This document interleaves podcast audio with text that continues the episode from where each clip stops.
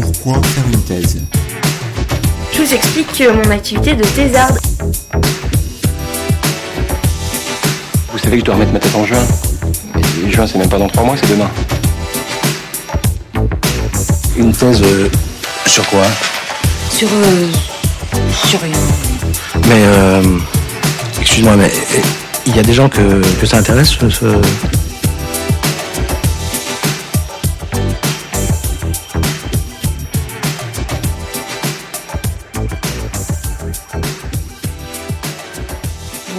vous écoutez Thésard, le podcast qui fait parler les doctorants et doctorantes en sciences humaines et sociales, produit et réalisé par Jeanne Perrier et Marianne Le Gagneur.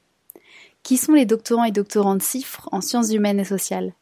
Quelles sont leurs conditions de travail? Comment vivent-ils et elles la thèse?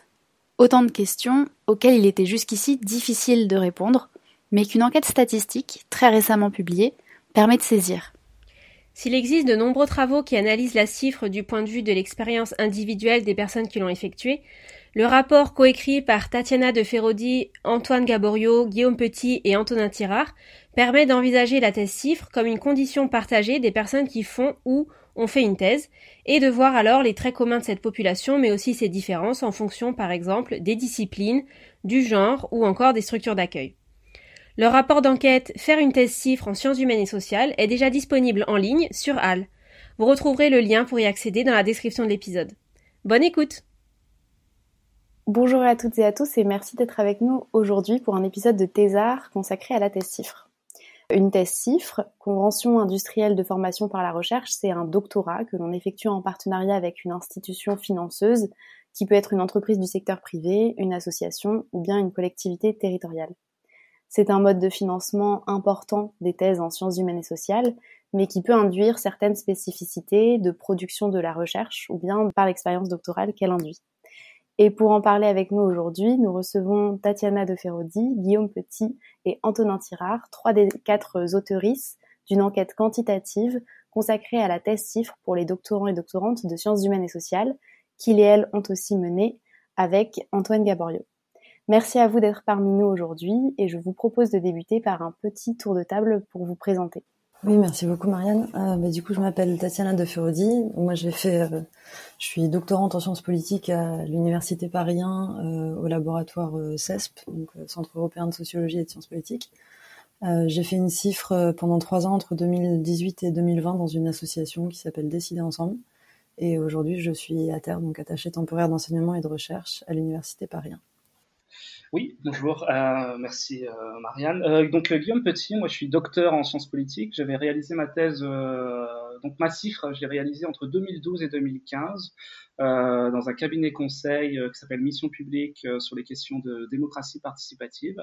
Et euh, j'ai continué, j'avais soutenu ma thèse en 2017. et Aujourd'hui, je suis euh, toujours euh, dans la recherche, je suis postdoctorant en sciences politiques, euh, toujours sur ces questions de démocratie participative. Oui, merci Marianne pour l'invitation. Euh, donc Antonin Tirard, euh, je suis doctorant également en sciences politiques et sociologie à, à l'EHESS, au Centre d'études des mouvements sociaux. Euh, je viens de terminer un contrat CIFRE chez Quadrant Conseil, donc, euh, qui s'occupe d'évaluation de politique publique, et euh, je suis actuellement dans une phase d'écriture, euh, euh, donc sans, sans contrat de travail, post-contrat de travail. Oui, on voulait aussi présenter Antoine Gaborio, qui est pas là aujourd'hui, mais qui est du coup euh, doctorant en études politiques au CESPRA, à l'EHESS aussi, et qui est en cifre au sein d'une entreprise qui s'appelle Open Source Politics.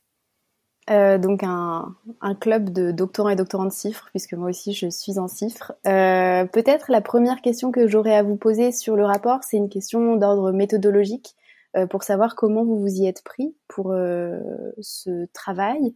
Peut-être déjà comment vous est venue l'idée et concrètement ensuite comment vous avez procédé. Alors l'idée nous est venue parce que chacun un peu dans notre coin, on travaillait sur ces questions-là de façon un peu réflexive. Euh, j'ai pu rencontrer euh, Antoine à l'EHESS, j'ai rencontré ensuite par exemple Tatiana dans un colloque euh, qui s'est tenu à Rennes et on s'est rencontré aussi d'ailleurs Marianne qui s'est tenu en, octobre 2019. Euh, Guillaume connaissait par ailleurs Tatiana et Antoine et avait commencé à publier, à réfléchir sur ces questions. Donc on, avait un petit groupe en fait qui, qui s'est rencontré. On s'est dit il manque aujourd'hui véritablement une, de données d'enquête sur ce qui se passe au niveau des, des chiffres en SHS, donc un, type de financement des thèses en sciences sociales qui est en, croissance. Tatiana en reparlera ensuite. notre objectif assumé, c'était clairement d'en savoir un peu plus sur les conditions de travail effectives des doctorantes et des doctorants CIFRE, comment ce type de contrat avait des influences sur la leur production de recherche, sur les aspects scientifiques et aussi sur leur vie personnelle, leur vie privée, dans la mesure où les données qui étaient produites euh, principalement par euh, la NRT, donc euh, l'agence nationale recherche technologique qui s'occupe de, gérer ces dispositifs aux côtés du, ministère, ou en délégation du, ministère, produit surtout des enquêtes centrées sur la professionnalisation. Et on, en savait assez peu sur la nature des recherches, la façon dont le contrat influençait ces recherches. donc on a voulu commencer par on a commencé par travailler avec un par questionnaire, une enquête par questionnaire, pour essayer de, défricher un petit peu euh, euh, des informations sur, euh, sur cette population qui était d'ailleurs relativement inconnue. On avait des, statistiques un peu globales, mais sans savoir ce que ça recoupait. Donc l'objectif, c'était vraiment d'arriver à voir des données de base. et on a commencé à travailler sur un questionnaire qui faisait environ 70-80 questions qu'on a préparé entre fin 2019 et début 2020 euh, qu'on a terminé d'ailleurs pendant le premier confinement. On a eu 500 euh, réponses euh, suite à diverses relances et on en a retenu 391 puisque sur les réponses pour différentes raisons. On avait certains, certaines personnes qui n'étaient pas en sciences sociales. On les a pas, on les a pas pris en compte, mais ça a été, voilà, ça a été un, travail assez long et aussi, je pense, un apprentissage pour pour nous quatre sur la façon de réaliser une enquête, comment comment il faut travailler sur les questions, sur ce qu'on pourrait en tirer pour euh, limiter au maximum les biais. Euh, voilà, donc c'était un, apprentissage, euh, un apprentissage à la recherche en fait en tant que tel, hein, ce, questionnaire. Et donc, ce sujet de la thèse cifre, il est aussi ancré dans des grandes évolutions du monde de la recherche contemporain. On a beaucoup parlé de la thèse cifre, notamment euh, récemment, quand, enfin récemment, pas si récemment que ça, mais quand il y a eu les grandes euh, discussions autour de la loi de programmation pluriannuelle de la recherche, qui laissait une large place au dispositif des chiffres. Euh, les chiffres de la NRT ont tendance aussi à montrer que c'est plutôt un dispositif dont le recours est en hausse. Quelle grande tendance il y a autour de ce type de financement-là? Euh, Qu'est-ce que vous enfin peut-être là c'est moins une question de résultat, mais euh, de aussi euh, ce qui vous motivait à, vous lancer dans cette enquête autour de la thèse CIFRE. Oui, c'est vrai que c'est une des, une des questions qui a motivé l'enquête aussi, c'est que alors la NRT a signalé que le nombre de conventions CIFRE double entre 2008 et 2018, donc on est passé d'environ 900 signatures par an à presque 1500. Et, euh, et, on observe qu'il y a effectivement un intérêt euh, accru pour ces mécanismes de financement euh, privé de la recherche. dans la loi de programmation de la recherche, effectivement, il y a à la fois l'objectif de passer à 2150 signatures de thèse par an en chiffres en 2027, et puis la loi annonce la création d'un contrat doctoral privé. Le décret vient d'être publié. C'est un contrat un peu particulier parce que il est d'une certaine manière moins protecteur que la CIFRE. Il n'y a plus la NRT pour contrôler ce qui se passe euh, entre l'entreprise ou la structure d'accueil et le laboratoire. Là, ce sera les écoles doctorales qui vont en fait devoir vérifier que la thèse se passe bien, qu'on qu'on reste sur un travail de recherche qui ait une dimension euh, académique. Euh, globalement, oui, c'était une interrogation pour nous parce que dans le financement de la recherche en général, il y a un intérêt pour le recours au financement privé dans un contexte aussi où la recherche publique a de moins en moins de financement. Euh, donc la question c'était est-ce qu'on fait euh, un peu en lien avec d'autres euh, travaux qui ont, qui ont mis en valeur l'importance des conditions de production de la recherche sur qu'est-ce qu'on arrive à produire comme résultat? C'était de savoir, voilà, dans le cadre d'une recherche doctorale en sciences humaines et sociales, qu'est-ce que la CIFRE va faire à la thèse qui est produite et va faire aussi potentiellement à la trajectoire du doctorant ou de la doctorante.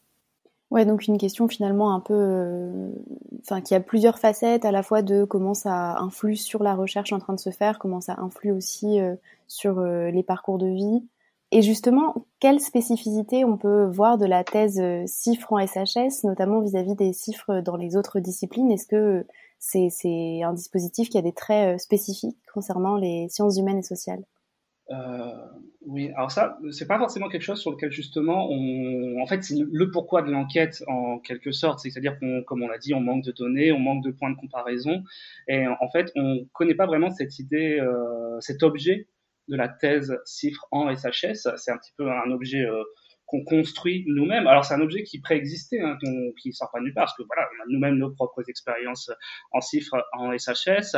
Euh, il, y une, il y a une association euh, qui avait été euh, créée dans le j'ai plus la date exacte, j'ai pas vérifié, mais voilà, une, association des doctorants CIFRE en SHS qui montrait qu'en fait, il y avait de plus en plus un stock de personnes, de doctorants et de docteurs euh, intéressés à se mobiliser autour de cet objet euh, CIFRE HSS, mais on constatait aussi qu'il n'y avait pas forcément, voilà, il n'y a pas eu un grand, euh, une grande continuité euh, de, de, de, cette association. Je pense qu'elle est un, peu en sommeil en ce moment, mais il faudrait vérifier avec euh, les personnes euh, avec qui on avait été en contact.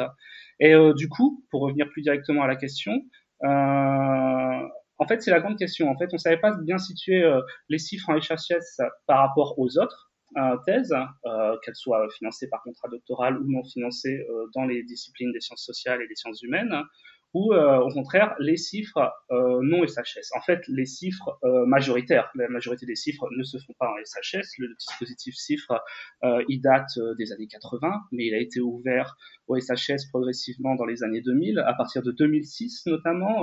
pas vraiment une ouverture au SHS, il y avait déjà des chiffres qui se faisaient en SHS, mais à partir de 2006, il y a eu une ouverture pour les associations et les collectivités territoriales comme structure d'accueil. Et en fait, du coup, c'est il y a eu une sorte de convergence qui s'est fait, qui fait qu'on a eu de plus en plus de chiffres en SHS euh, du fait de l'ouverture à ce type de structure.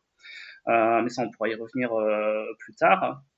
Et du coup, ce qui est intéressant, c'est qu'il y a un relatif dynamisme qui est souvent mis en avant aussi hein, par la NRT, le fait qu'il y a de plus en plus euh, de chiffres en SHS. Donc en fait, c'est vrai que si on regarde les flux, euh, il y a beaucoup de chiffres en SHS, ça se fait de, plus en plus, même si euh, le stock d'ensemble ça reste euh, davantage euh, euh, les sciences non sociales, les sciences exactes, mais je sais jamais exactement ce qu'on veut retenir comme terme, sciences dures.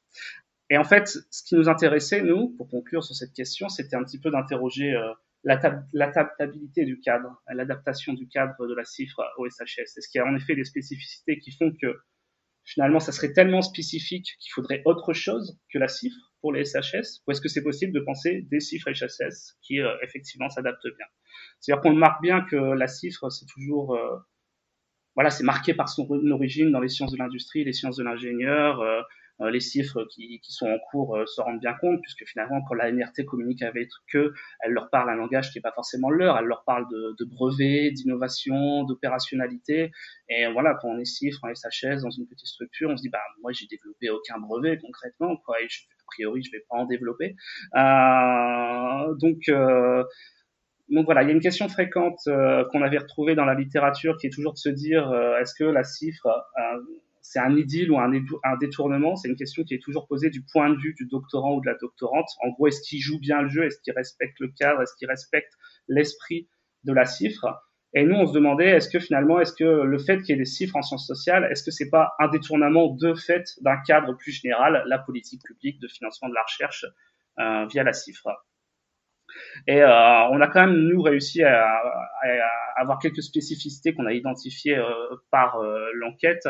Le fait que les chiffres en SHS sont d'emblée des thèses plus longues, c'est-à-dire que le cadre des trois ans, s'il peut parfois être peut-être davantage respecté dans, euh, pas dans les sciences exactes, euh, va d'emblée être plus souvent euh, étendu dans les SHS. On va plutôt avoir vraiment cette distinction entre la cifre, c'est le moment du terrain, et l'après-cifre, c'est le moment de la rédaction. C'est-à-dire que la rédaction va très rarement être inclue dans les trois ans de thèse dans les chiffres SHS.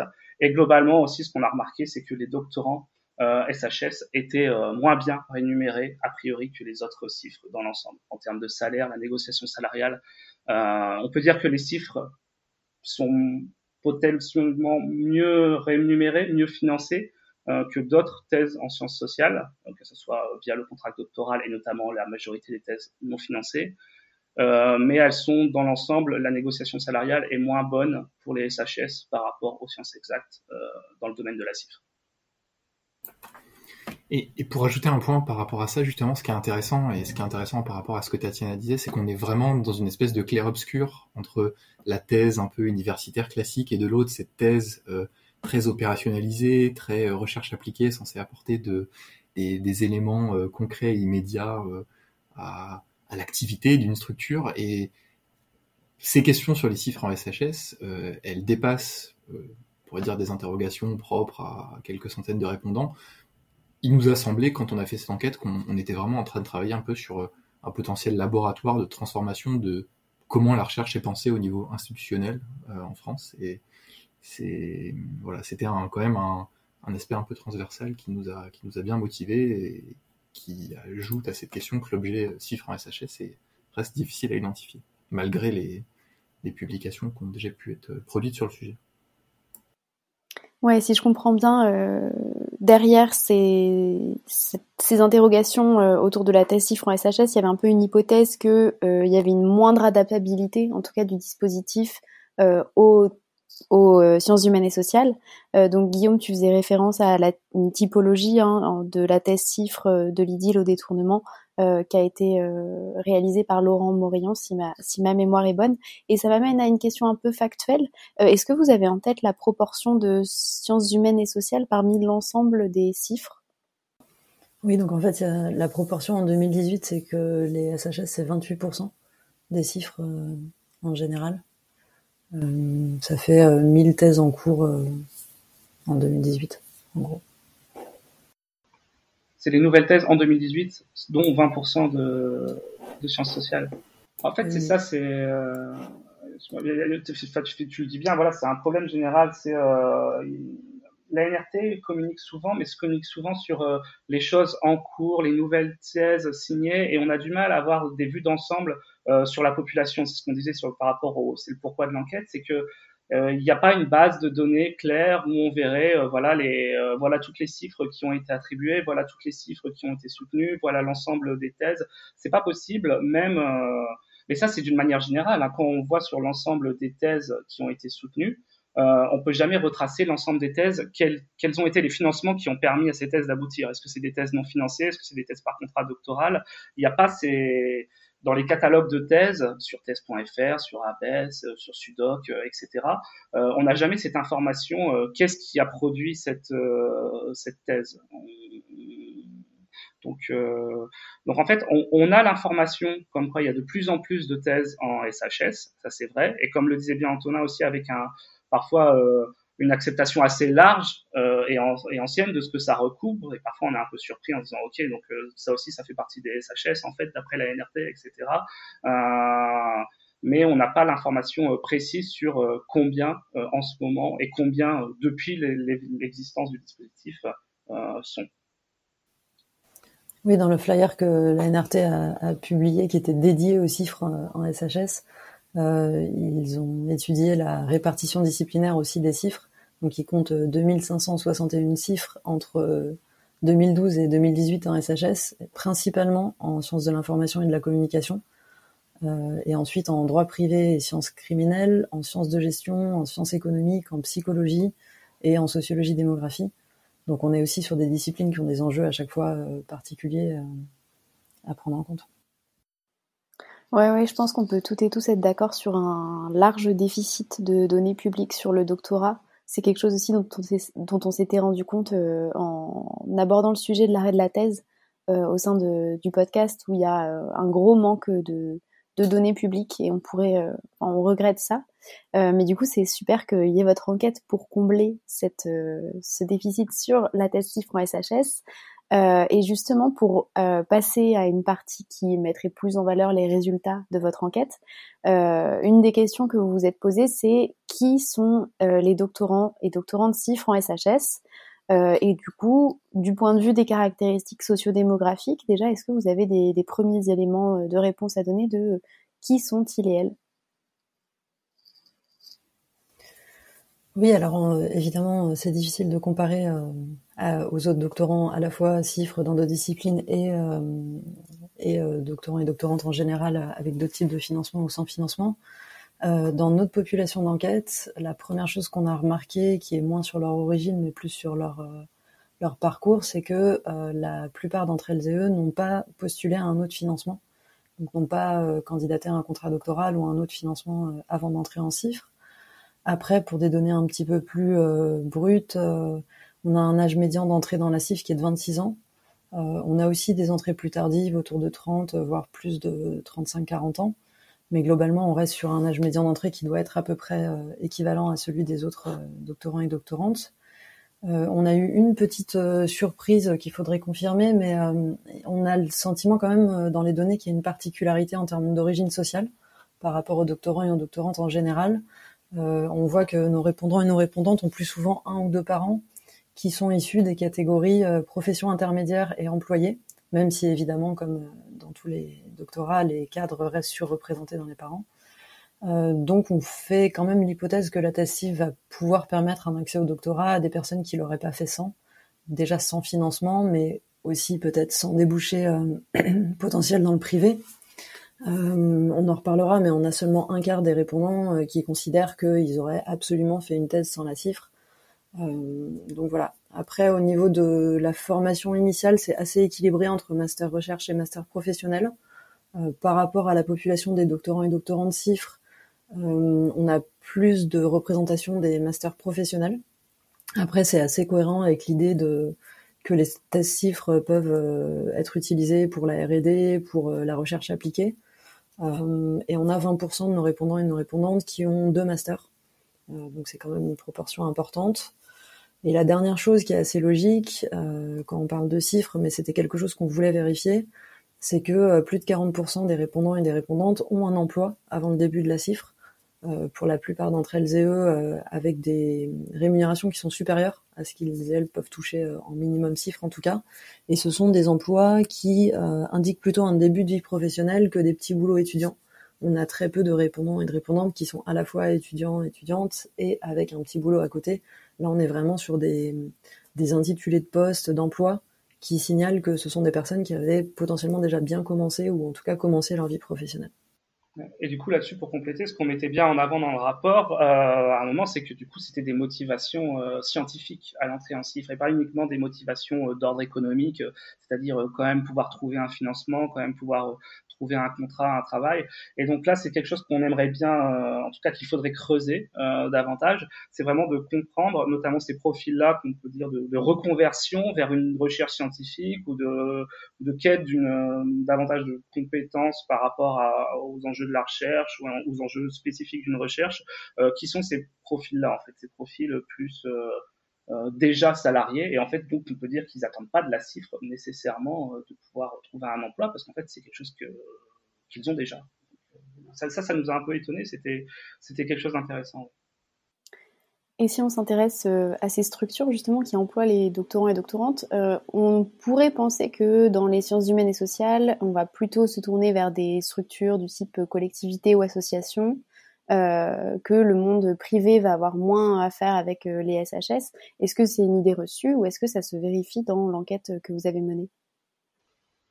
Oui. Alors euh, en fait, on observe les deux. C'est-à-dire qu'on observe le fait qu'en effet, par rapport à l'ensemble des chiffres, les chiffres en SHS, elles vont se distinguer par le fait qu'il y a une plus forte présence euh, des collectivités territoriales, ce qui est un petit peu euh, l'esprit du dispositif, mais aussi une plus forte présence des entreprises de petite taille. C'est-à-dire qui va distinguer la cifre en sciences dures, ça va être plutôt la grande entreprise. C'est là que se déroule la, la majorité des chiffres déjà existantes. mais quand même. Donc, en fait, si on prend l'ensemble du secteur privé marchand, comme on a regroupé, en prenant l'ensemble des tailles d'entreprise, dans notre échantillon de répondants, on a toujours une majorité, en fait la majorité des chiffres SHS qu'on a interrogés, elles se font dans le secteur privé marchand euh, à 58%.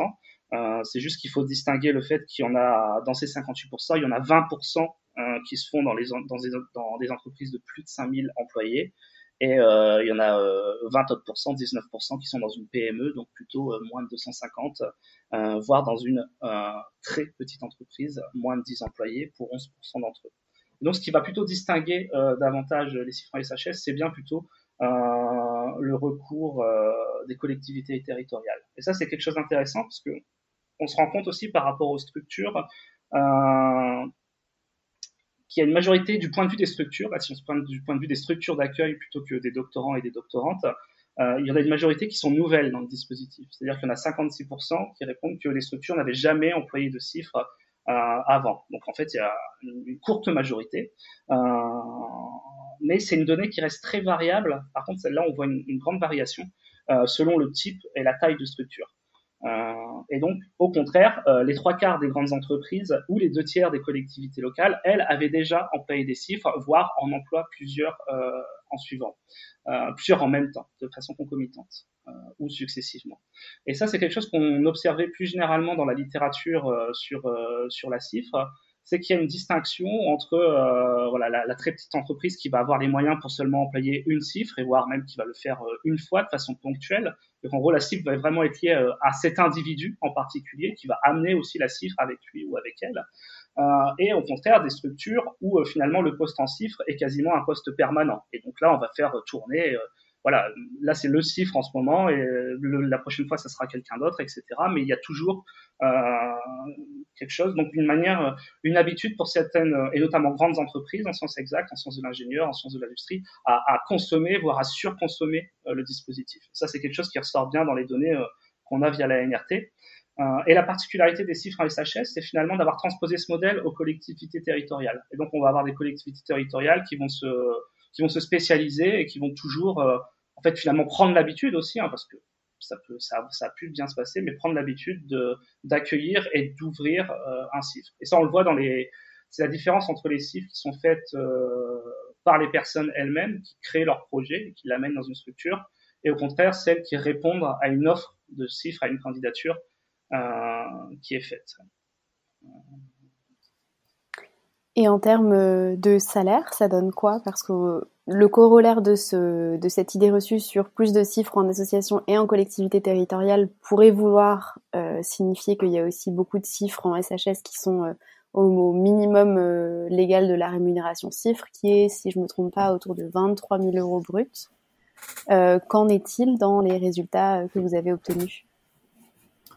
Oui, tout à fait. Donc, tu fais bien de Marianne qui a une rémunération minimum qui est fixée pour les conventions chiffres. Donc, euh, ce qu'on a pu observer dans l'enquête, sachant qu'on a plutôt fonctionné avec des catégories en, montant des, montants, en demandant des montants précis de salaire aux gens, euh, c'était en effet une grande variation, une fluctuation euh, des salaires qui est conséquente à une forme de libre fixation dans la négociation, libre selon votre perspective à, à vous d'apprécier, mais qu'en tout cas il y a une structure des rémunérations en chiffres qui tend à se superposer sans qu'on ait véritablement effectué des analyses très poussées à une structuration des salaires qu'on pourrait retrouver par ailleurs dans ce type de structure.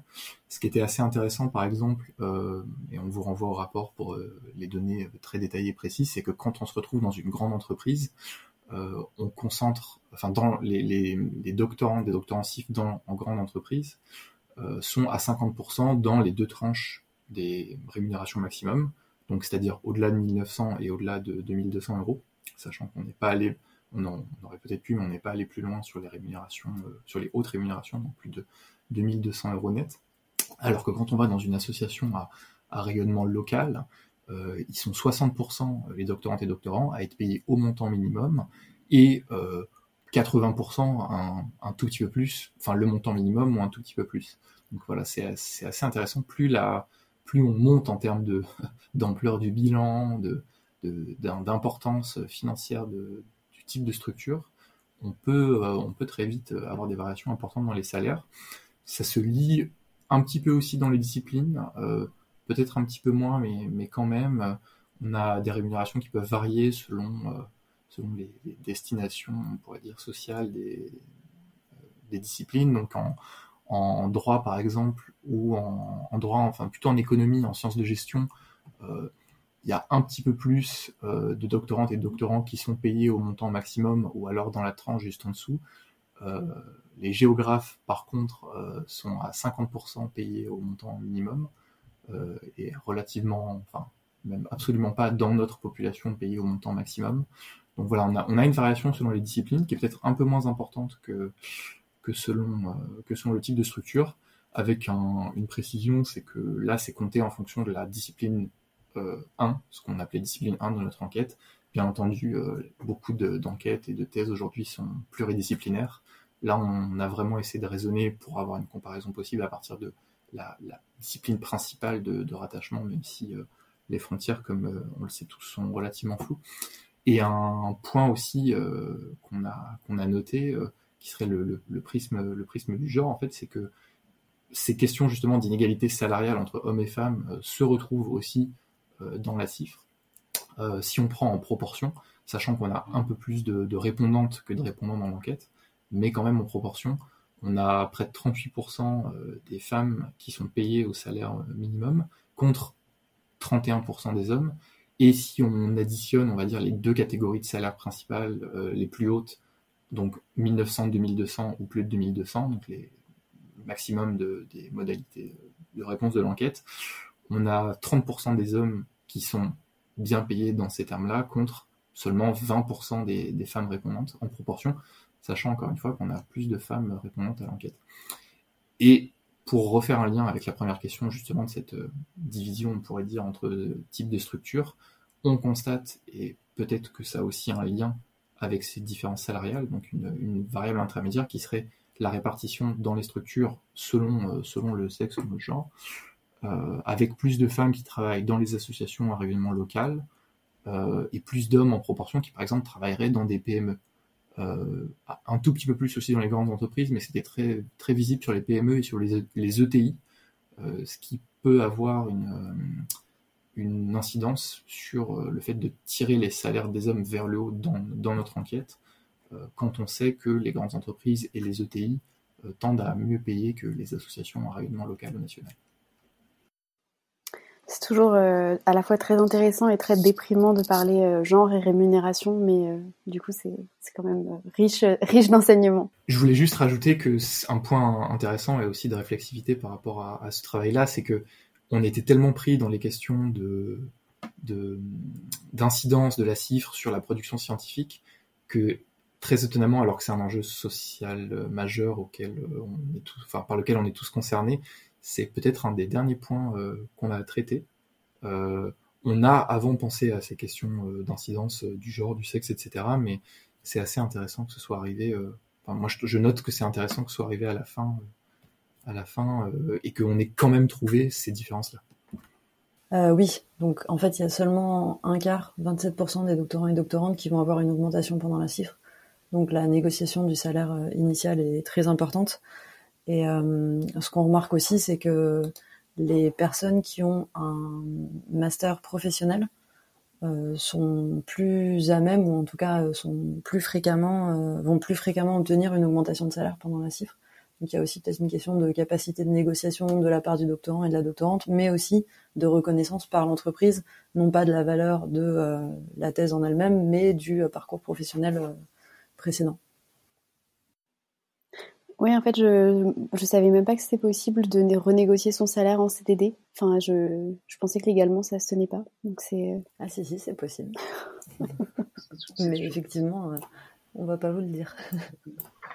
Mais c'est toujours possible et c'est ça en fait et ça caractérise bien, c'est bien ce que disait euh, Tatiana, hein, cette on s'est demandé si c'était une particularité, mais cette, euh, cette présence aussi des, des Master Pro, du fait d'avoir fait un Master Pro, voire un Master Pro et un Master Recherche avant la euh, et en effet qu'on voyait, euh, qu'on arrivait euh, à percevoir des différences. Donc a priori, c'était quand même des différences, même dans les déroulés de la cifre après, euh, selon les types de diplômes, Master Pro, grandes écoles, universités, Master Recherche, etc.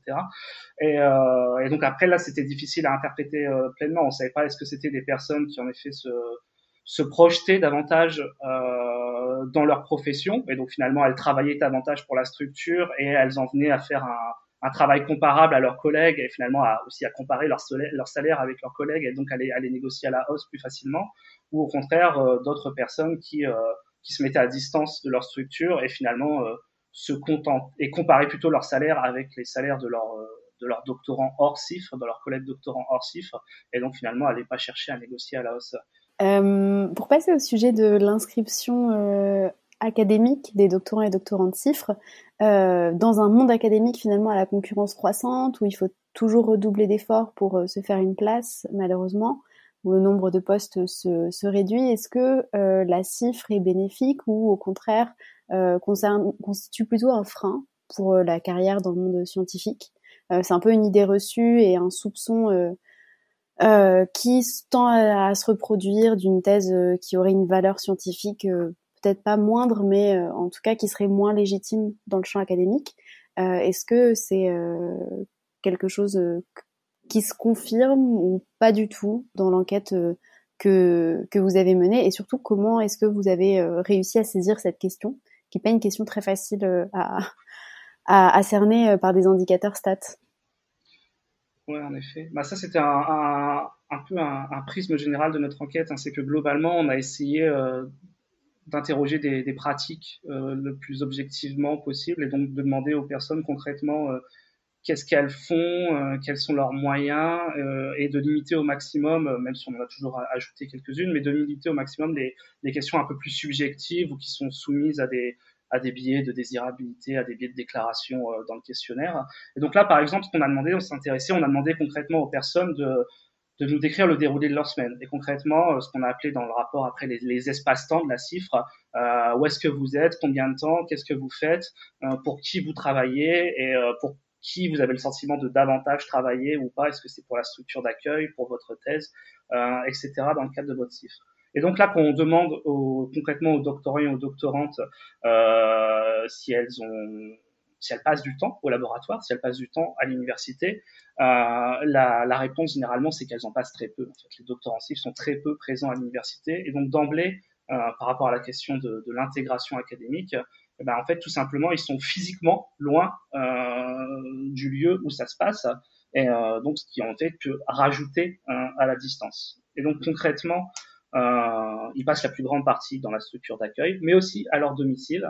Euh, il y en a même euh, les trois quarts qui nous indiquaient avoir euh, une station de travail satisfaisante à leur domicile. Alors là, c'était le contexte d'enquête a beaucoup joué hein, parce qu'il y avait le contexte du confinement, etc. Donc forcément, le, télétravail euh, avait, le recours au télétravail avait explosé durant une partie de l'enquête. Et pour ce qui est de l'université et du laboratoire, donc plus généralement sur l'ensemble du déroulé de leurs chiffres, il y en a 29% qui indiquent très clairement ne, ne jamais se rendre, ne jamais s'y rendre. Donc vraiment que ce soit un espace lointain euh, dès le départ, une fois la convention signée. Et euh, 37% qui déclarent hebdomadairement quand même s'y rendre un jour ou plutôt moins. Et plutôt moins, puisque quand on demande aux personnes de, de recalculer, très rapidement, elles arrivent à des chiffres euh, fantaisistes. Elles disent, bon, bah, si je fais la moyenne sur euh, je dois être à 0,1, 0,2 jours par semaine à l'université. Euh, donc voilà, on, on, imagine très bien, on voit, on voit un petit peu là aussi la, la complexité, euh, la flexibilité qui est attendue de doctorants, doctorants de CIF, notamment si lui-même ou elle-même ne sait pas euh, vers quoi il va se projeter après Est-ce qu'il est qu'il veut quand même se sauvegarder la possibilité d'une éventuelle euh, poursuite euh, dans l'académique Et donc, euh, on sait que ça va être intéressant, euh, important de participer au séminaire de son école doctorale, de pouvoir participer à tel euh, événement scientifique, etc. Mais que c'est pas forcément possible avec le temps qui est à donner pour pour l'entreprise, pour la structure d'accueil, ou pour la collectivité, ou pour l'association. Et, et donc, en fait, c'est aussi une une question qu'on a posée plus généralement par rapport aux spécificités de la cifre euh, en sciences sociales, euh, où finalement la notion de laboratoire, elle est beaucoup moins évidente euh, qu'en, euh, qu'en sciences euh, exactes, en sciences industrielles, euh, où finalement là, le laboratoire, il va avoir un, intérêt directement même pour la structure d'accueil, parce que ça va donner accès à des, des protocoles d'expérimentation, du matériel, etc. Et donc là, il va vraiment avoir un temps dédié au laboratoire parce que le temps dédié au laboratoire est nécessaire à la recherche. Alors que là, si on est sur une recherche ou même une recherche où finalement c'est la structure, on en reparlera après, mais savoir que si la structure d'accueil est objet ou non de la recherche, est-ce qu'on fait sa thèse pour la structure ou sur la structure dans une perspective un peu d'anthropologie des organisations parfois, etc. Euh, et donc en fait là, le problème c'est que le cadre qui est négocié, le cadre contractuel, 50% dans la structure, 50% au laboratoire, c'est un cadre qui n'a pas vraiment de, qui n'est pas vraiment concret en sciences sociales, qui n'a pas de matérialité. Ça va être très rare pour le doctorant. Il va avoir le doctorant ne va pas avoir un bureau réservé ou une place réservée dans un bureau collectif. Euh, ça va être assez euh, difficile pour lui.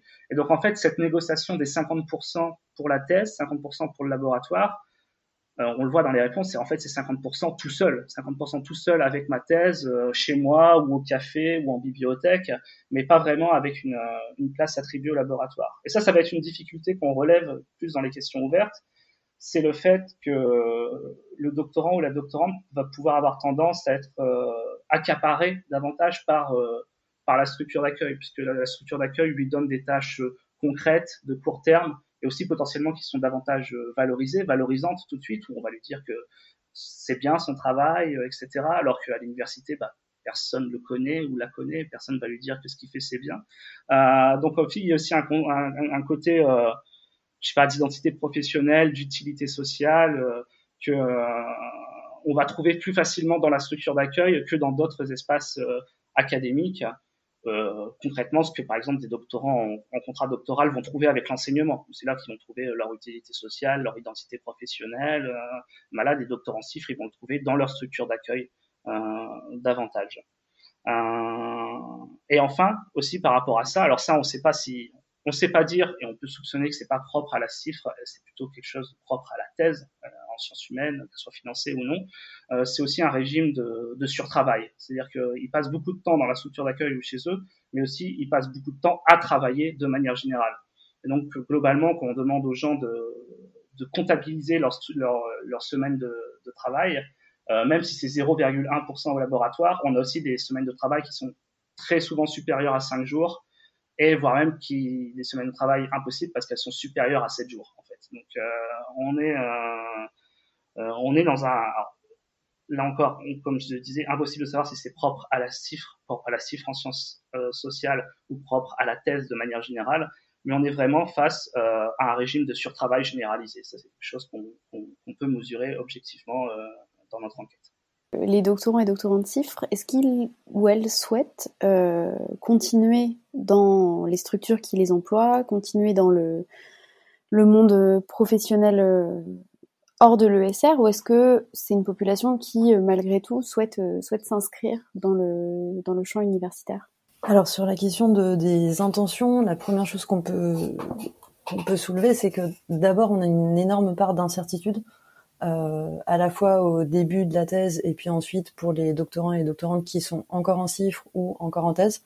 Donc on a aussi posé des questions un peu plus enfin, concrètes aux docteurs qui avaient terminé en leur demandant qu'est-ce que vous faites aujourd'hui. Donc c'est voilà déjà au niveau des intentions, il y a la part euh, peut-être la plus importante, c'est quand même celle de l'incertitude. Euh, ce qu'on remarque quand même, c'est que euh, bah, à l'entrée en doctorat, on a presque 60% des personnes qui déclarent avoir choisi la thèse CIFRE pour travailler un sujet qui les intéresse. Les autres options, c'était de vouloir augmenter la qualification professionnelle. Et on a 22% des personnes qui nous répondent ça. Et la dernière option, c'était d'avoir une source de revenus stable. Là, on est à 9% seulement.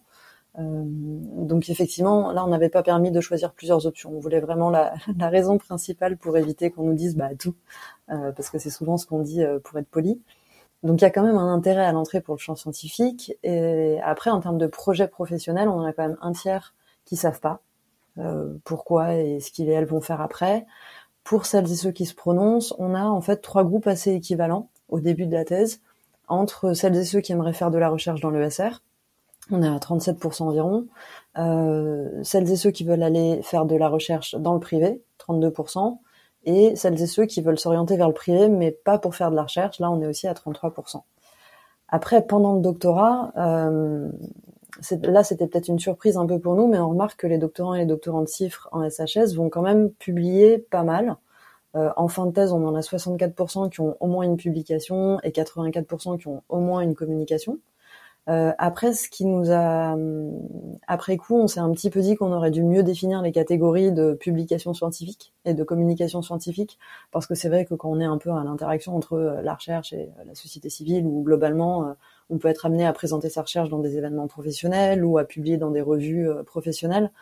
Peut-être qu'il y a aussi un peu une, tendance à surestimer le nombre de publications pour des doctorants et des doctorantes qui écrivent ou qui parlent potentiellement beaucoup. Euh, une donnée par contre assez importante, c'est qu'il y a relativement peu d'enseignement. On avait laissé la question relativement ouverte, donc à 62% de, des personnes qui nous disent avoir enseigné, mais euh, seulement la moitié qui ont fait dans l'année où ils et elles ont le plus enseigné plus de 24 heures d'équivalent TD. Donc on est plutôt sur des interventions ponctuelles ou un TD en particulier, plutôt que euh, vraiment sur une charge d'enseignement comme on pourrait euh, là pour le coup voir dans des, dans des contrats doctoraux à mission d'enseignement.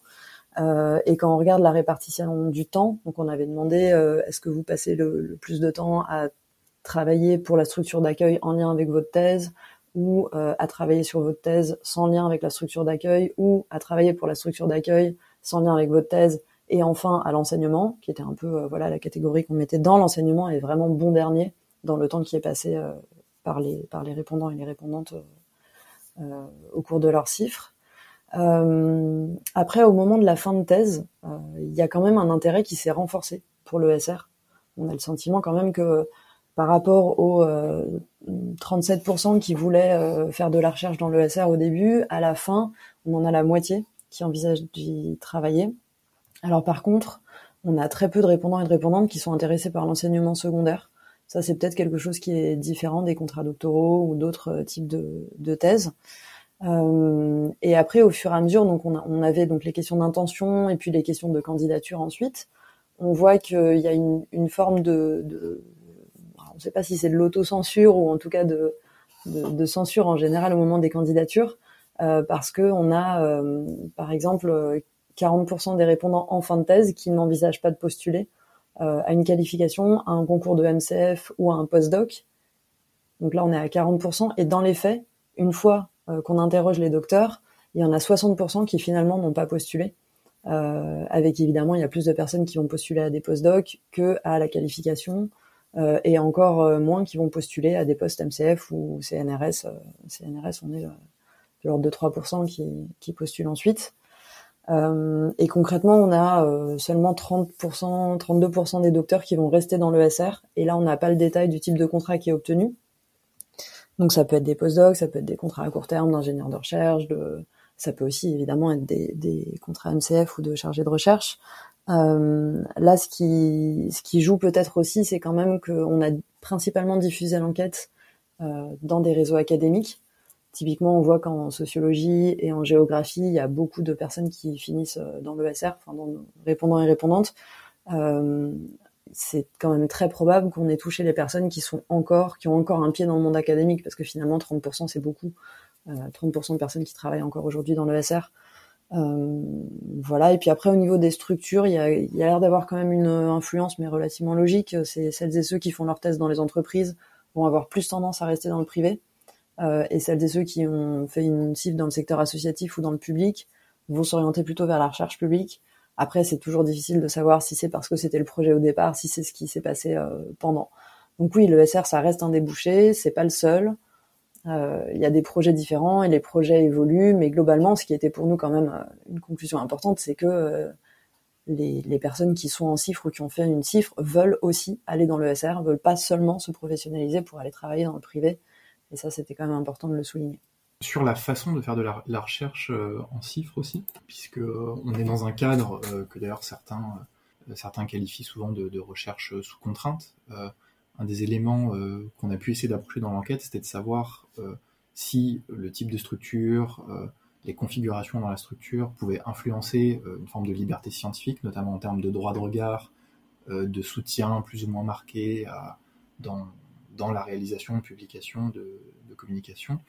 Euh, quelques, données intéressantes qu'on a pu euh, qu'on a pu récolter euh, par rapport à ça, c'est que plus la cifre est institutionnalisée dans les entreprises, donc elles le considèrent peut-être comme un, outil véritablement, plus il y a une propension des entreprises à vouloir cadrer le sens des recherches, qui s'exprime par exemple par le droit d'empêcher ou d'autoriser une, une communication, une publication, euh, une direction un peu axiologique dans la thèse. Donc c'est 43,9% des structures qui ont plusieurs chiffres, contre seulement 27,3% des structures qui auraient qu'un seul docteur en chiffres. Euh, on avait aussi remarqué que selon, euh, le secteur, selon, l'origine institutionnelle de, la structure, il peut y avoir plus ou moins de, de, de propension à comment dire cadrer ou encadrer la thèse mais de cette façon, on pourrait dire négative vis-à-vis d'un principe de l'équité dans la, recherche. Euh, voilà, il y a 38% des entreprises du secteur privé lucratif qui avaient tendance à, qui ont tendance à, à, imposer un droit, à avoir un, imposer un droit de regard ou avoir un droit de veto sur les publications, contre seulement 31% des structures publiques ou 23% des, des structures, des structures privées associatives. Voilà, on a des différences qui sont euh, assez marquées. Et on voit bien au travers de ça que derrière un label qui tend à unifier euh, ce que serait la cifre, en fait, on a une multiplicité de situations, de configurations euh, qui demeurent encore vraiment à explorer. et sur le temps de travail, sur la combinaison de recherche doctorale et structure d'accueil, finalement, on avait eu aussi un, une mesure un peu rassurante. Hein. Finalement, ce qu'on avait trouvé, c'est que quand même, ce que la cifre est supposée être, c'est-à-dire un travail pour une structure d'accueil qui quand même est en rapport avec une recherche doctorale, était la réponse la plus donnée, la plus, les, voilà, il y avait davantage de répondants et de répondantes qui étaient d'accord avec euh, cette euh, modalité, qu'il a, on avait demandé de classer les différentes modalités, qu'il a classées en première ou en deuxième, l'idée qu'ils travaillaient pour la structure d'accueil en rapport avec leur thèse ou aussi pour leur thèse en sans lien, mais sans lien direct avec la structure d'accueil. Euh, donc là, selon les types de chiffres. Mais à l'inverse, le côté négatif de cette mesure, c'est qu'on avait quand même trouvé que dans notre échantillon, plus d'un tiers euh, des répondants euh, déclaraient que ils faisaient un travail pour la structure d'accueil qu'ils jugeaient sans rapport avec leurs chiffres. Et donc en fait, c'était minoritaire certes, mais c'était potentiellement assez inquiétant et ça revenait sur cette catégorie de, détournement qu'on avait tendance à saisir du point de vue de la doctorante ou du docteur en chiffres, alors qu'en fait le détournement, on pourrait aussi le saisir du point de vue des structures employeurs qui en fait peuvent utiliser la cifre pas parce qu'elles sont intéressées au résultat d'une recherche, mais parce qu'elles sont intéressées à, recruter un salarié euh, très bien qualifié, mais à un coût moindre, avec une subvention, avec des possibilités de crédit d'impôt recherche, etc. Et donc en fait, le, détournement, il est aussi à saisir euh, du point de vue euh, des structures employeuses. Oui, effectivement, sur la donnée que, que, vient de présenter Guillaume, en disant que un tiers des doctorants et de doctorantes vont déclarer que le travail pour la structure d'accueil sans rapport avec la thèse et ce qui va leur occuper le plus de temps, euh, il y a une donnée qui était un peu inquiétante aussi, qui était que 40% euh, euh, des répondants et des répondantes disent ne pas avoir eu une période de travail ininterrompue sur leur thèse de plus d'une semaine pendant la cifre. C'est-à-dire que se ménager des espaces où vraiment on peut travailler sur la thèse pendant un temps long, ce qui est par exemple nécessaire au moment de l'écriture, mais aussi à d'autres moments, c'est quand même très compliqué. On a plus de la moitié des répondants qui nous disent que la période la plus longue euh, qu'ils ont pu consacrer à leur thèse était inférieure ou égale à deux semaines. Donc vraiment, on, a quand même cette difficulté à se ménager des, plages longues euh, pour, euh, pour avancer sur, sur la thèse proprement dite. Ouais, on parle là de situations qui peuvent être difficiles à vivre, voire un peu conflictuelles. Et justement, enfin, je sais que ça m'arrive régulièrement de répondre à des masterants qui se posent la question de la thèse cifre. Et une de leurs questions, c'est qu'est-ce qui se passe si c'est la cata. Euh, Qu'est-ce qui se passe si euh, je me retrouve à euh, faire que bosser pour la structure? Est-ce que vous, ces, ces chiffres un peu cauchemardesques, c'est quelque chose que vous avez saisi dans, dans l'enquête? Est-ce qu'il y a des personnes qui étaient dans ce type de situation vraiment compliquée, qui ont été amenées, je sais pas, à reconfigurer la cifre ou voire même à l'arrêter parce que ça se passait mal? Est-ce qu'il y, y, a des personnes dont c'est le cas dans, dans votre échantillon? Euh, oui, on avait. Alors, ça a été minoritaire. Hein. On a, en fait, on avait la possibilité, on avait prévu une, une catégorie euh, arrêt de la cifre, et euh, en fait, on a eu que six répondants vraiment qui étaient dans cette euh, catégorie-là, qui avaient arrêté la cifre. Alors, c'est aussi lié, comme on a dit, aux conditions de passation de l'enquête. Hein, c'est qu'on a touché beaucoup plus facilement les personnes qui étaient encore en cours de cifre ou cifre qui était encore attentive au réseau de la recherche scientifique, etc. Et donc, en fait, là, c'était vraiment des cas individuels dont on n'arrivait pas vraiment à interpréter au-delà de ça, mais c'était vraiment des cas où ça s'était très mal passé. On voyait, c'était des cas de de harcèlement moral, euh, de voilà, de vraiment d'environnement négatif, euh, voire toxique, et c'était ça qui avait euh, mené à l'arrêt de la cifre. plus généralement, ce qu'on avait mesuré, ça c'était en rapport avec le temps de travail.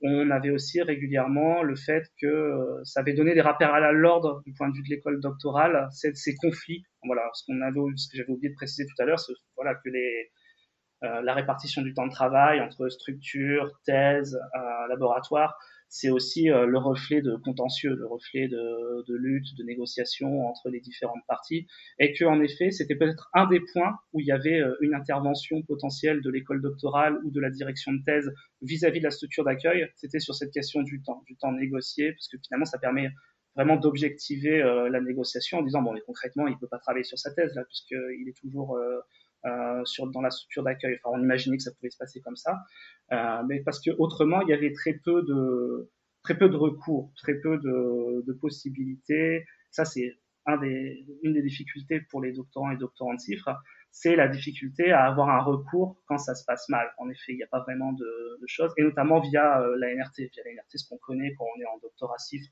c'est euh, les rapports d'évaluation annuels. Mais ces rapports d'évaluation annuels, ils vont pas nécessairement prêter à euh, un rappel à l'ordre quelconque.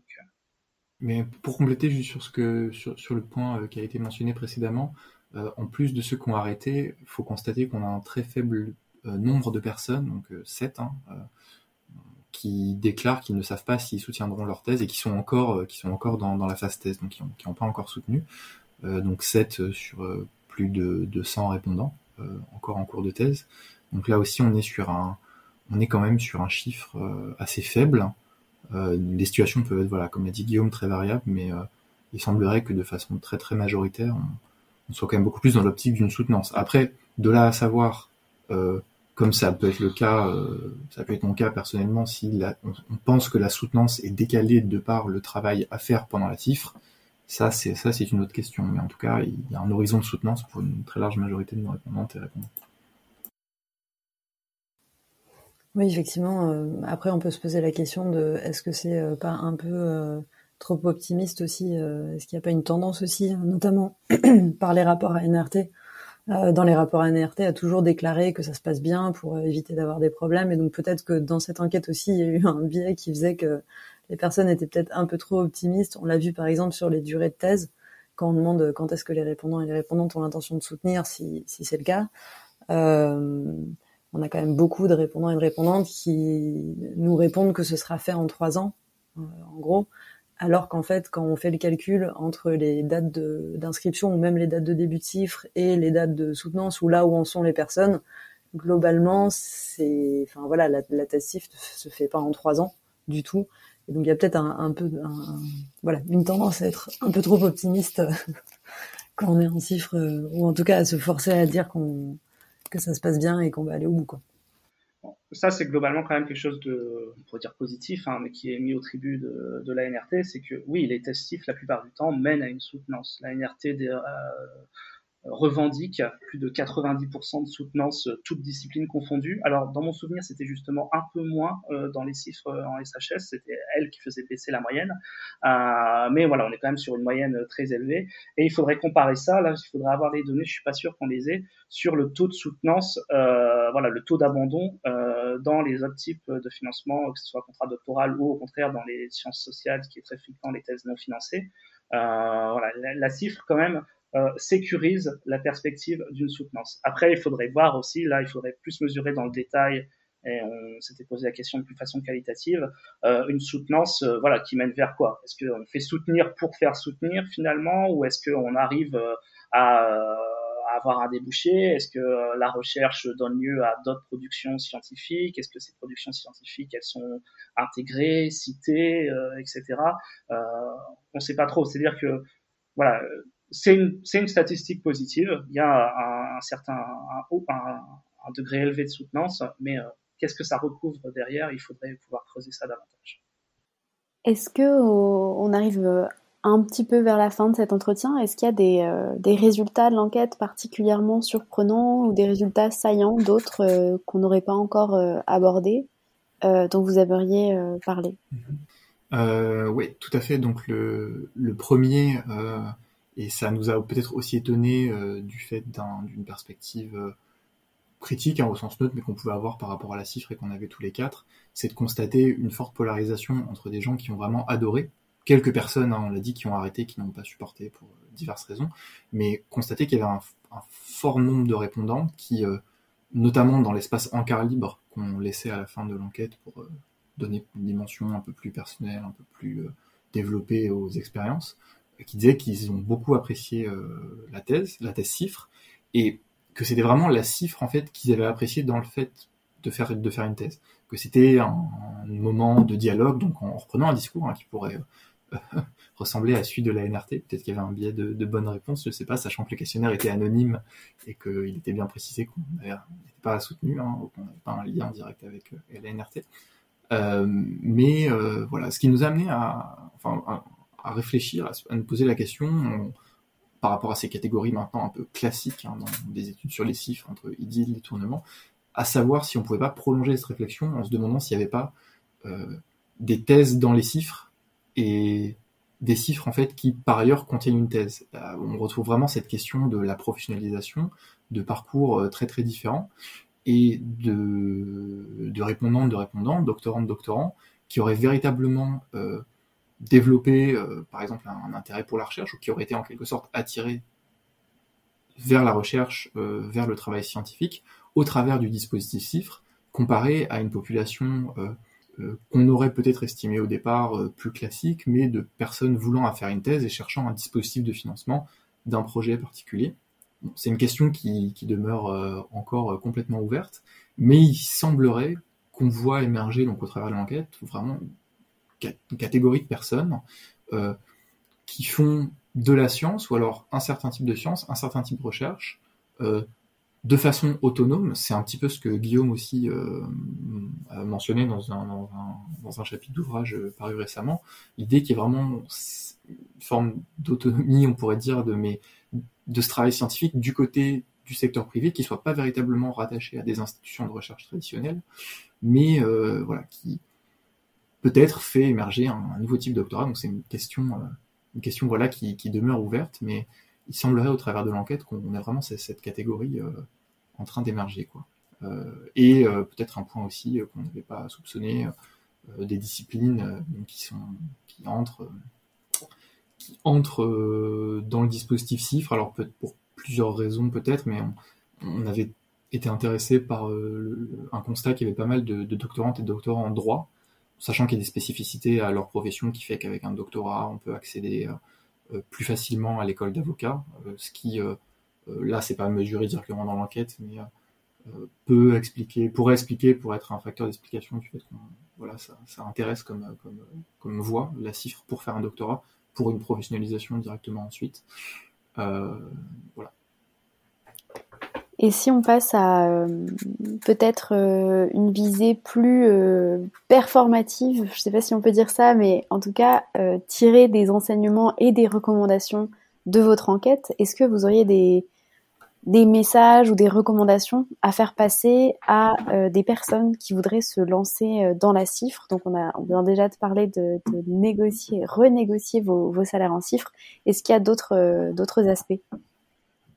Bah, Je peux commencer si vous voulez. Je pense qu'on aura plein de, de recommandations, même si c'est toujours très compliqué parce que selon les situations, on, va pas, on en avait discuté entre nous aussi et ça dépend vraiment des situations euh, ensuite pendant la cifre, hein, mais bon déjà euh, savoir que ça va prendre plus de trois ans, ça, peut être un bon début parce que réfléchir dès le début à comment est-ce qu'on va finir ou en tout cas euh, prendre vraiment le temps dès le début de travailler sur la thèse parce que la première année on n'est pas toujours voilà on peut être un peu pris par la structure et pas encore trouver ses marques.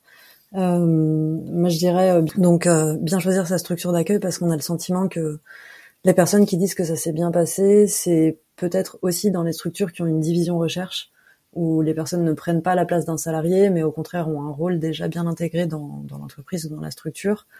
Euh, des structures qui ont une certaine stabilité aussi, pour que l'intérêt pour le travail doctoral ne dépende pas d'une seule personne. Euh, et qui va valoriser ce travail-là. Euh, ça peut être en incluant dans le contrat que 100% du temps est dédié au travail de thèse, même si euh, les lieux sont divers, il y a 50% dans la structure. C'est vraiment aussi avoir cette définir clairement ces choses dès le début et s'appuyer sur le contrat de travail, s'appuyer sur le, les conventions signées pour rappeler en cas de problème que c'est un, poste un peu particulier. Sur les recommandations, pour ajouter, d'accord avec tout ce qui vient d'être dit, hein, je pense qu'il faut ajouter en effet en rebondissant sur l'idée que chaque situation est particulière et que c'est en effet difficile d'avoir des recommandations un peu générales. La recommandation d'ensemble, c'est de ne pas hésiter à se tourner vers euh, des doctorants ou docteurs CIFRE. Je pense qu'on a tous témoigné que c'est quelque chose qu'on avait tous déjà fait, euh, informellement ou autre. Et euh, voilà, il faut prendre quelqu'un euh, de sa discipline euh, sur un sujet proche ou sur le même type de structure et euh, voilà demander un entretien informel pour pour avoir des renseignements plus directs sur comment ça se passe, quelles sont les bonnes conditions, etc. Je pense que c'est vraiment la le, la, première, la, la, recommandation la plus évidente qu'il faudrait faire, c'est de ne pas hésiter à se tourner directement vers des personnes.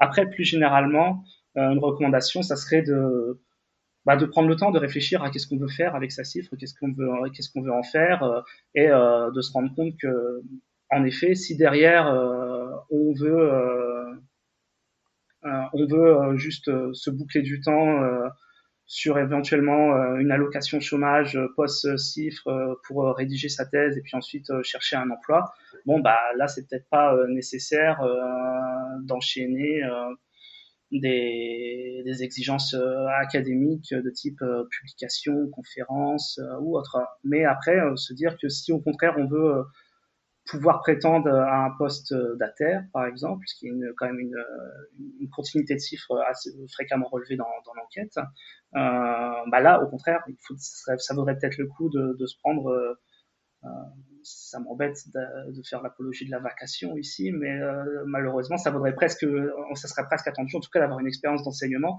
et une expérience d'enseignement qui soit un peu plus conséquente que euh, l'intervention professionnelle sur son sujet en tant qu'intervenant euh, une fois. Donc vraiment un, cycle de TD complet.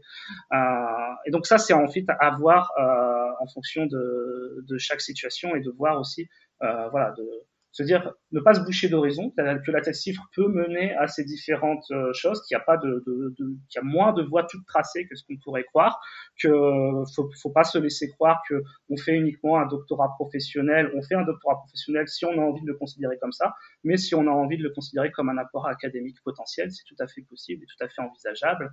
Et euh, bon bah là, là, là ça m'embête un peu d'appeler à la d'inciter au détournement, mais c'est un petit peu ça en fait dans l'idée, c'est que la thèse de détournement, c'est pas forcément une il y, a, un côté normatif entre idylle et détournement. On se dit que détournement, c'est moins bien qu'idylle. Mais en fait, non, c'est ni bien ni mal. C'est juste, c'est différent. C'est un autre rapport euh, à la chose et c'est voir à la chose moins comme euh, une perspective d'intégration directe, mais plus comme une perspective de financement d'une recherche qu'on va défendre par ailleurs après dans d'autres espaces. Euh, et ça aussi, je pense qu'il faut rassurer un petit peu les, les prétendants, euh, prétendantes à la cifre par rapport euh, à la latitude du projet. Euh, et ça, c'est pas propre à la cifre, c'est aussi le cas en contrat doctoral, c'est-à-dire que on n'écrit jamais la thèse exactement, ou alors si on le fait, c'est qu'on a raté finalement sa, recherche, son épreuve du terrain, mais on n'écrit jamais la thèse pour laquelle on a postulé. Le projet de recherche, il va forcément varier, et donc c'est pas trahir que d'adapter et de faire autre chose que ce pourquoi on a été financé euh, au départ. Il y aura une idée large qui va rester bien sûr, mais euh, il y a toujours une latitude euh, vis-à-vis de, ce qu'on raconte aux autorités qui financent la recherche. Sur l'inclusion aussi sociale et les questions de perspective, moi, je dirais qu'il faut vraiment sacraliser euh, le fait d'aller au labo, euh, le fait d'aller au labo, d'aller à ce séminaire de labo, d'aller à d'autres séminaires dans son université, même si c'est seulement une fois de temps en temps. Euh, on peut avoir une illusion, parce qu'on est dans une structure très spécialisée ou qu'on a des collègues qui ont une activité même scientifique ultra spécialisée sur un champ, un domaine, etc., de finalement ne rien avoir à apprendre à, à l'université sur notre, sur notre sujet, sur notre projet de thèse, euh, or, le doctorat, ça reste quand même une formation, euh, pas uniquement à la recherche, mais c'est aussi une formation intellectuelle, c'est s'ouvrir à d'autres cadres conceptuels autres que celui euh, auquel on pensait dans son propre petit projet de 10 pages. et vraiment ne, ne voilà, ne, pas perdre ce lien avec, avec l'université ou avec d'autres, en tout cas, forums d'échange scientifique. ça pourrait dépendre, encore une fois, on pourrait, on pourrait tout à fait soutenir que la cifre serait une thèse qui aurait vocation à produire un professionnel encore plus compétent dans un domaine spécifique au travers d'une recherche, euh, ce qui est parfois fait par la NRT, mais pour pouvoir produire une recherche euh, qui soit de qualité, qui soit aussi un peu consciente de son environnement global euh, scientifique, euh, aller au labo, aller écouter ses collègues, même s'ils travaillent sur d'autres objets avec d'autres catégories, d'autres cas théoriques, euh, c'est essentiel. Et de, dans mon cas personnel, j'ai vraiment senti la différence entre la première année où je l'ai moins fait et la seconde où j'ai commencé à plus le faire. Euh, et aussi à donner cours, à revoir des classiques, etc. Je pense que ça a donné beaucoup de densité à, ma recherche. Oui, après, on va pas empiler les, recommandations il faut tout faire. Euh, comme disait Guillaume, il y a aussi la possibilité de faire une cifre, faire le terrain et ensuite euh, Pôle emploi, premier financeur de la recherche en France. Hein. Enfin, c'est, aussi une possibilité de pas trop se charger pendant les trois ans. Euh, moi, j'avais peut-être une recommandation qui est très théorique parce que c'est très compliqué à faire, mais en fait, le, la particularité de la CIF, c'est d'être un peu entre, deux mondes. Et ce qui est difficile, c'est de se sentir légitime dans les demandes, de se sentir légitime face à la structure d'accueil pour demander un salaire correct, pour demander une augmentation, pour demander la prise en charge des frais d'inscription, la prime de précarité euh, quand vous êtes en CDD, euh, ou pour demander aussi euh, le respect du temps de travail qui est attribué à la thèse, en sachant que ce travail-là va servir à la structure d'accueil. Donc vraiment euh, savoir se faire euh, reconnaître, respecter du côté de la structure d'accueil et du côté euh, de l'université, même dès le début. là, on voit que, que les personnes qui ont répondu à l'enquête n'ont pas postulé à des contrats doctoraux. je ne sais pas dans quelle mesure c'est pas aussi une forme d'autocensure de, de, dire bah voilà c'est une thèse qui peut se faire que dans le professionnel et qui ne marchera pas forcément dans, dans l'université. on le voit aussi dans les dans les candidatures ensuite se sentir légitime face à l'université, c'est déjà compliqué pour les doctorants et les doctorantes en général, euh, que les chiffres se rendent compte de, la qualité de leur travail et potentiellement de la valeur de leur travail aussi à un niveau académique, euh, c'est important. Euh, voilà.